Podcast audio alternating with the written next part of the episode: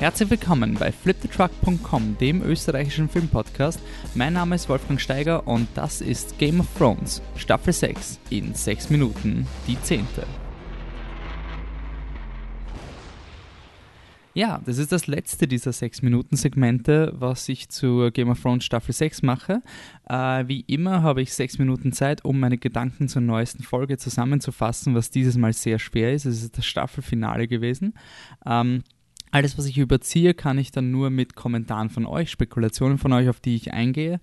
Ähm, dadurch, dass wirklich so viel passiert ist, werde ich jetzt in meiner Review sehr wenig Ausblicke machen, wie es jetzt weitergehen kann mit der Staffel äh, mit der nächsten Staffel, weil es gibt danach noch einen Abschluss-Podcast, wo wir wirklich über das diskutieren werden. Das heißt, ich werde mich jetzt reduzieren auf die Folge und werde eure Fragen quasi auch nur so behandeln, wie sie zur Folge passen eure Spekulationen erst im nächsten Podcast diskutieren.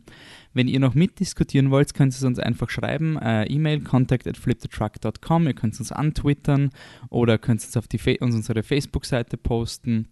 Ähm, sagt eure Theorien. Es ist wirklich viel passiert diese Woche und ähm, ja, Staffel 7 wird auf jeden Fall irrsinnig interessant. Also diskutiert es mit uns mit, wie es weitergehen kann. Es ist jetzt Game of Thrones quasi wieder mal vorbei. Jetzt passiert dann der reguläre Flip the Truck Podcast-Betrieb, geht dann weiter. Aber zuerst wird es dann noch einen Abschluss-Podcast mit mir und dem Patrick und auch noch einem Gastpodcaster, dem Joey geben. Und Deswegen fange ich jetzt mal an mit meinen sechs Minuten zur zehnten Folge The Winds of Winter, Andeutung auf das noch nicht erschienene sechste Buch von George R. R. Martin. Regie wieder Miguel Sapochnik, der auch die letzte Folge The Battle of the Bastards und auch Hard Home letzte Staffel Regie geführt hat und leider in der nächsten Staffel nicht mehr dabei sein wird. Aber damit zumindest ist Alan Taylor wieder dabei. Okay, dann fangen wir an. King's Landing hat begonnen, eine super Inszenierung. Es war die, die, die Patenszene. Äh, die Regie von Sapochnik war super, wie sich die Leute alle angezogen haben, quasi zum Day, Day to Work. Die Musik von Ravin Javadi war Spitzenklasse und ähm, ja, es war eigentlich sehr, es war wirklich cool gemacht. Es hat mir total fertig gemacht.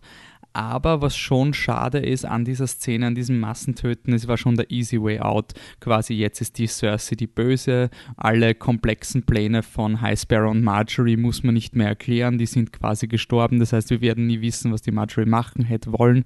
Und jetzt ist die Cersei halt die Böse und die Danny kommt dann und kann Westeros von der bösen Königin erlösen. Das ist halt ein bisschen einfach. Und da, damit ist meine Evil Danny-Theorie wahrscheinlich gestorben bezüglich Danny, sie kommt wirklich, sie kommt mit ihren, ihren Schiffen ähm, nach Westeros. Wirklich interessant, dass das wirklich passiert. Ich glaube es noch immer nicht. Schauen wir mal. Ich glaube es erst, wenn sie in Westeros landet. Äh, die Hand of the King-Szene mit Tyrion hat mir sehr gefallen, weil das eigentlich wirklich ein Payoff war für die jahrelange Storyline von Tyrion, wo niemand, der Herrscher, ihn quasi anerkannt hat, dass er kompetent ist und dass er dann die Hand of the King bekommen hat. Das habe ich wirklich cool gefunden, weil es halt wirklich das erste Mal war, dass der Tyrion quasi nur durch seine Kompetenz Anerkennung bekommen hat, nicht weil er ein Lannister ist. Und ja, das Einzige, was sie wird wahrscheinlich nicht die Mad Queen sein, wie ich gehofft habe. Ähm, aber was ich eben interessant finde, die Autoren haben in dem Making-of immer noch darüber geredet, dass die Danny trotzdem sehr ruchlos ist und ähm, dass das noch immer zu Konflikten führen kann. Also ich hoffe wirklich, dass da noch einiges kommt. Ähm, so, jetzt springen wir wieder teleportierende Varys zurück nach Westeros. Ähm, da ist die Arya, denn Walder Frey hat sie abgemurkst ähm, was ich wirklich cool gefunden habe, war, ich habe zwar vermutet, dass der Walder Frey von der Arya ähm, abge abgekillt werden wird. Ich war mir nicht mehr sicher, ob sie das noch alles ausgeht. Aber was mir wirklich gefallen hat, war, dass die Einführung von der Arya mit dieser Jamie-Szene, ich habe nicht vermutet, dass es die Arya ist. Es war wirklich cool. Das war wirklich super Writing, dass du eine, eine Szene hast mit Jamie und Bronn, in der quasi die Arya eingeführt wird und dann hast du einen Payoff das, ich hätte es wirklich nicht geglaubt, das war wirklich gutes Writing, dass das so gemacht worden ist, weil ich habe es nicht vermutet und der Serie wirft mir oft vor, dass sie das eben nicht so gut macht und deswegen würde ich es auch hervorheben, wann sie es auch gut machen. Ähm, dann kommen, ja, dann ist die Frage, wird die Aria die Melisandre treffen, weil die kommt ja jetzt, ist jetzt verbannt worden, die Melisandre. Ähm, das war, kommen wir in den Norden, in meinen Augen die bestgespielteste Szene der, der Folge, die Szene mit Davos und Melisandre, also Liam Cunningham und ähm, Carries Van Houten haben wirklich spitze gespielt, vor allem Liam Cunningham hat mein Herz gebrochen, also die Emotion über die Shireen war wirklich toll. Der der Konflikt war super, ich habe es total spannend gefunden und ich bin froh, dass die Melisandre weiter noch lebt. Ich bin sehr, sehr froh, dass der Davos weiter noch lebt, weil das war einer meiner Angstkandidaten. Und ja, ich finde es beide wirklich spitze. Und ähm, jetzt ist der Winter da, wirklich. Schauen wir mal, was das heißt. Das ist auch ähnlich wie die Danny. Man kann es irgendwie fast nicht glauben. Ähm, zur John Sansa-Thematik will ich jetzt nicht viel sagen. Ich habe schon in der Vorfolge erklärt, was meine Motivation, also was meine Erklärungen sind für Sansas ähm, Verhalten und das, das, ist zu viel Spekulation für die Zukunft. Ich finde es auf jeden Fall sehr interessant, sehr konfliktreich. Was mir sehr gefallen hat, war der King North, weil es einfach, das war bei uns ein uh, Running Gag mit dem Rob Stark und es ist einfach wieder toll, wenn man wieder der King North schreien kann, wenn man äh, Game of Thrones schaut. Ähm, nur wenn man bedenkt, wie es dem Rob Stark gegangen ist, kann ich mir nicht vorstellen, dass das für den Jon Snow ähnlich positiv ausfallen wird. Ähm, aber zumindest hat er ein klares Ziel und ähm, ich bin neugierig, wie er jetzt den Winter quasi besiegen will und was da alles noch kommt. Ähm, und Jon Snows Mutter ist endlich aufgeklärt worden. Also wer es noch nicht im Internet quasi schon durch 10.000 Erklärungsvideos gewusst hat, hat es jetzt gesehen. Lyanna Stark, die Schwester von Ned Stark, ist die Mutter. Was die Implikationen davon habe ich jetzt keine Zeit, aber was ich sagen muss, vom Filmtechnischen habe ich es wirklich cool gemacht gefunden. Einfach dieses Mystery, wie es aufgeklärt worden ist mit der Lyanna Stark, dass man den Vater noch nicht weiß, weil dafür haben wir zu wenig Informationen. Das wird nächste Staffel, glaube ich. ich meine, man kann sich schon zusammenreimen, auch aus der Serie, aber ich glaube, es wird nächstes, nächste Staffel wirklich erklär, erklärt. Und dass die Erklärung, wer, der, wer dieses Kind, wer der Jon Snow ist, quasi wirklich mit dem Cut gemacht worden ist. Das habe ich wirklich toll gefunden aus filmtechnischer Sicht. Also vorher, dass du den, den Dialog von der Liana rausgemutet hast und ähm, dann den Übergang zum Jon Snow hast, als wirkliche visuelle Erklärung. Dieses Film als Medium wirklich super verwendet. Und ähm, ja, dann noch ganz kurz zum Schluss. Sam ist endlich in Old Town. Ich war nicht sicher, ob er es wirklich dorthin schafft. Ich will noch herausfinden, was sein Vater macht wegen des Schwerts, was er gestohlen hat.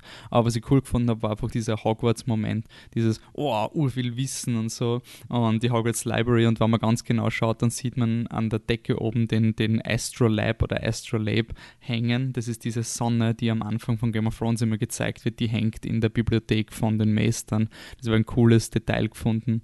Und ich bin total spannend, äh, gespannt, was der Sam da herausfindet. Also was die Meister machen und ob die nicht irgendwas anderes planen, ist eine meiner größten Hoffnungen. Und ähm, ja, ich hoffe, dass ich dann nicht enttäuscht werde und dass das mit dem Schwert, das, das, das macht mir ein bisschen fertig. Der Sam stiehlt einfach so das Valyrian Steel-Schwert und noch ist nichts passiert. Also bitte klärt das auf. Und jetzt sind meine sechs Minuten schon vorbei. Ähm, ich möchte abschließend zur Folge sagen, ich habe es eben schon am Anfang gesagt, sehr schade, dass der Miguel Sapochnik nicht Regie die nächste Staffel. Ähm, was mir wirklich gefallen hat, war, dass es keine Cliffhanger gegeben hat, gerade noch letzter Staffel. Letzte Staffel hat so viele Halb-Cliffhanger gegeben, die wirklich so in der Mitte aufgehört haben. Und ähm, das war meine Angst, dass da auch so viel kommt und das war eben nicht so. Es war richtig schön, es war richtig angenehm, so richtig so wie früher Game of Thrones war zehnte Folge, einfach so diese Bur dieser Cooldown, es ist noch genug passiert, aber jede Storyline ist quasi jetzt beendet worden. Und da beziehe ich mich wieder auf meinen Master of Whisperers, den Georg, der hat mir ein Bild geschickt, wo so verglichen worden ist, wo waren die Figuren am Ende von der fünften Staffel und am Ende von der zehnten Staffel.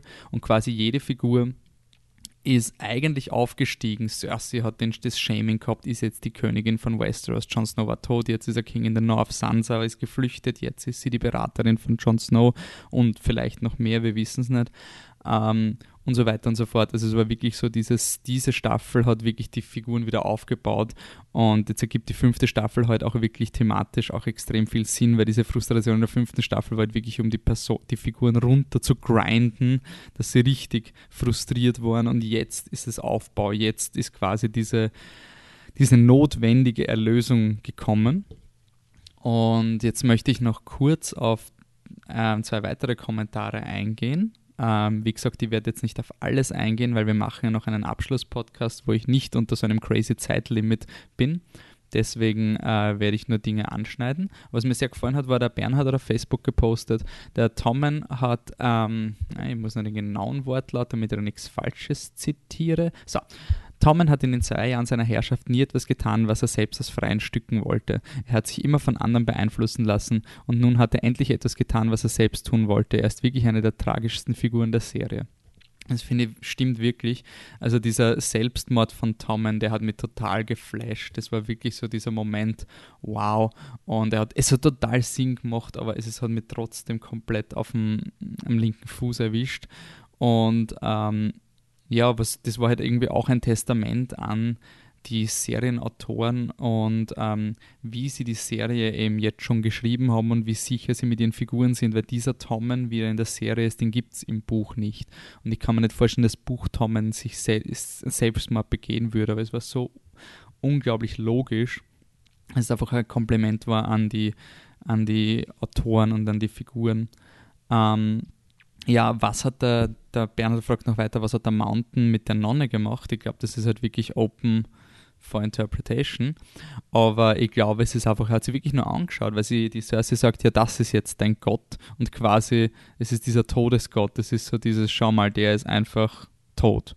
Und es gibt keinen Gott außer den Tod quasi und allein das Ansehen hat die Nonne wahrscheinlich fertig genug gemacht. Ich meine, er schaut creepy as fuck aus. Das hätte ich nicht geglaubt, dass dieser Mountain, dass diese Gruseligkeit des Mountains ähm, wirklich funktioniert.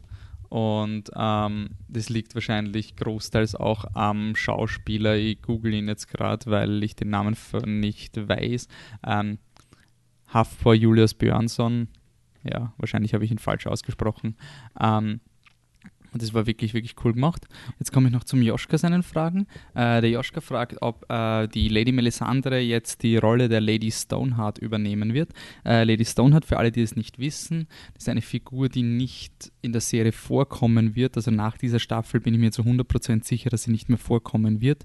Ähm, die quasi thematisch äh, ist bei den Fans sehr beliebt. Ich würde jetzt nicht sagen, wer es ist, aber diese Figur macht halt von der Thematik, zeigt sie halt, dass selbst wenn man Rache übt und also quasi diese, dieses Gelüst, diese Gelüsten, Rachegelüste, ähm, dass die dann doch nicht so leibernd sind, wenn man es dann wirklich nur mehr, wenn man nur mehr von dem getrieben wird. Die Frage ist, ob die Melisandre diese Rolle übernehmen kann. Ich bin mir nicht, nicht sicher, die Aria wäre da eher ein Kandidat, weil die Aria einfach batshit crazy ist mittlerweile auch so, wie sie den äh, Walter Frey umgebracht hat. Äh, Melisandre weiß ich nicht, aber ähm, die Melisandre hat in Staffel 3 gesagt zur Arya, we will meet again.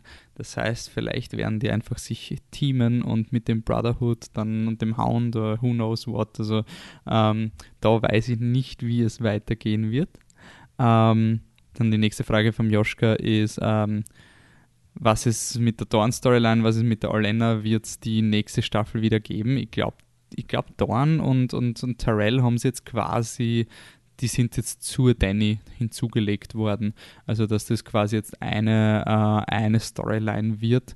Ich glaube, die Serienautoren haben wirklich das Ziel, die Storylines konvergieren zu lassen. Und ich glaube, nächste Staffel, also wir werden, wir werden maximal acht Folgen haben, nächste Staffel. Woher nehme ich diese Information? Es wurden vier Regisseure angekündigt für Staffel 7 und bei Game of Thrones hat noch nie ein Regisseur mehr als zwei Folgen in einer Staffel Regie geführt. Ich bin mir 90% sicher, dass dieses Fakt stimmt. Also es werden wahrscheinlich, es werden ziemlich sicher nicht mehr als acht Folgen nächste Staffel sein. Und ich glaube, sie wollen wirklich auf das Endgame konvergieren. Und Dorn und Tyrell werden da quasi jetzt Beraterrollen von der Danny sein. Ähm, wen wird die Danny heiraten, beziehungsweise wird es in Westeros dann ein Matriarchat geben?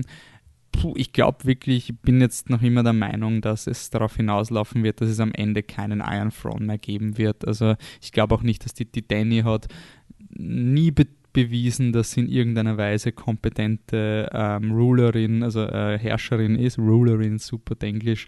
Ähm, und ich glaube einfach, dass, dass ihre Aufgabe nicht das ist. Ähm, ist die Frage, ob was sie jetzt noch machen wird. Aber das werden wir dann im nächsten Podcast diskutieren. Ich sage danke für eure ähm, für den Input, Bernhard Joschka und Georg. Ähm, es war eine ziemlich coole Staffel, wenn man jetzt so zurückschaut. Es hat ganz kurz diesen Hänger gegeben, ähm, aber in meinen Augen war es wirklich eine der besten Staffeln Game of Thrones. Es war wirklich eine, eine Katharsis nach letzter Staffel, einfach dieses, ja, wieder, jetzt geht es wieder nach oben und ähm, es wird noch einen Nachbesprechungspodcast geben, wo ich nicht unter Zeitdruck stehe, deswegen werde ich den Podcast jetzt mal beenden. Da wird mir auch der Patrick zur Seite stehen und der Joey von äh, Game Talk FM, mit dem werden wir dann auch diskutieren und da werden wir ein bisschen relaxter sein und danach für all die Leute, die jetzt nicht so die Game of Thrones Fans sind und einfach nur heiß ersehnt darauf warten, dass Michi und Anne und Patrick zurückkommen, es wird dann wieder den regulären Flip the Truck Podcast geben, aber zu meiner Verteidigung, es war ja auch EM und da ist der Michi auch ein bisschen sehr eingeplant, weil ich kenne wenige Menschen, die mehr Fußball schauen als der Michi. Und ich, bilde mir auch irgendwie ein, dass die Filme, die gerade im europäischen Raum veröffentlicht werden, jetzt nicht so die, die Kanonen sind, weil sie wissen, dass Europameisterschaft ist. Insofern ist es ja voll okay, wenn man dann länger über Game of Thrones redet, in meinen Augen. Ich sage danke fürs Zuhören, erhalte die Diskussion, halte die Diskussion am Laufen und bis zum nächsten Mal. Ciao!